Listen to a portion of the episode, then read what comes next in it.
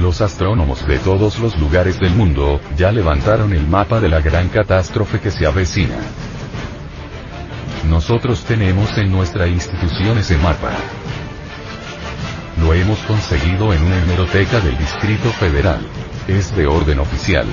Todos los astrónomos del mundo lo han levantado, no hay astrónomo que ignore la gran catástrofe que se avecina. Mas no hacen publicación de ese evento por prohibición expresa de los gobiernos, que censuran para evitar, precisamente, el fenómeno de la psicosis colectiva. Así, pues, se trata, de un hecho concreto, de un hecho oficial que la ciencia actual no desconoce.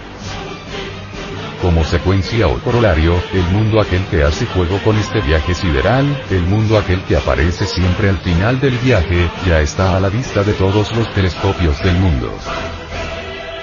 Se llama Hercolibus, los científicos lo han bautizado con el nombre de Barnard I. Nostradamus y los antiguos le llamaban Hercolibus. Es seis veces más grande que Júpiter, el titán de nuestro sistema solar. Se trata de un monstruo cósmico extraordinario. Cuando Hercolus se acerque un poco más, cuando ya sea visible para todo ojo, alará o atraerá magnéticamente el fuego líquido del interior de la Tierra. Entonces vendrá la gran explosión que se aguarda. Ya hemos dicho que el interior del mundo está lleno de presiones y vapores que se intensifican de instante en instante, debido al contacto preciso del fuego y del agua. Obviamente, Hercolus tiene una potencia magnética extraordinaria. Producirá tal explosión, volando en pedazos parte de la corteza geológica de la Tierra. El fuego líquido brotará a la superficie por todas partes. Millones de volcanes aparecerán por aquí, por allá y acullá, y se originarán terribles terremotos y horrorosos maremotos. El fuego líquido, circulando por toda la superficie del globo terráqueo, quemará todo aquello que tenga vida. Será un incendio universal que nadie podrá apagar y perecerá toda la humanidad doliente. Mucho más tarde, cuando se produzca el mayor acercamiento de ese gigantesco mundo que viene a devorar la Tierra, se producirá una revolución de los ejes de nuestro mundo. Los polos se transformarán en Ecuador y el Ecuador se convertirá en polos. Cambiarán de lecho los océanos y los actuales continentes quedarán sumergidos bajo las aguas. Entonces habrá desaparecido para siempre esta perversa civilización de víboras, y no quedará, de todo esto, piedra sobre piedra como lo manifestó Jesús el Cristo. Ya Colus está a la vista de todos los observatorios del mundo llegará un momento en que será visible, aún en pleno mediodía. Cuando se coloque entre el Sol y la Tierra, habrá un eclipse que durará tres días. Estamos hablando sobre hechos que se pueden demostrar matemáticamente.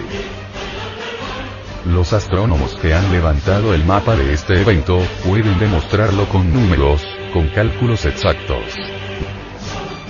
No estamos hablando de conceptos a priori, no estamos haciendo afirmaciones empíricas, los astrónomos respaldan nuestras palabras en todos los rincones de la Tierra, y no hay telescopio a través del cual no se haya visto lo que estamos afirmando. Hercolobus, reiteramos, está a la vista. Esto es incuestionable.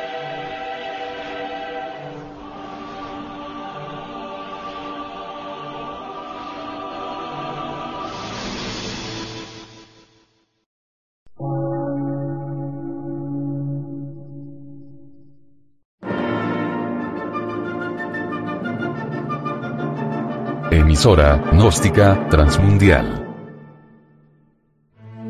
Por una nueva civilización y una nueva cultura, sobre la faz de la Tierra.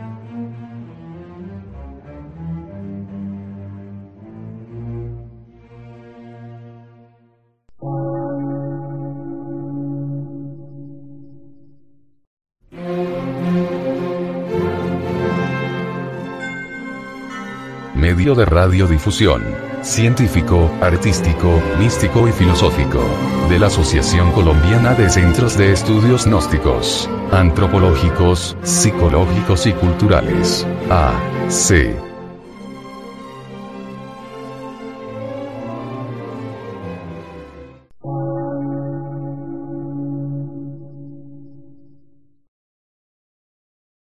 Lectura en movimiento.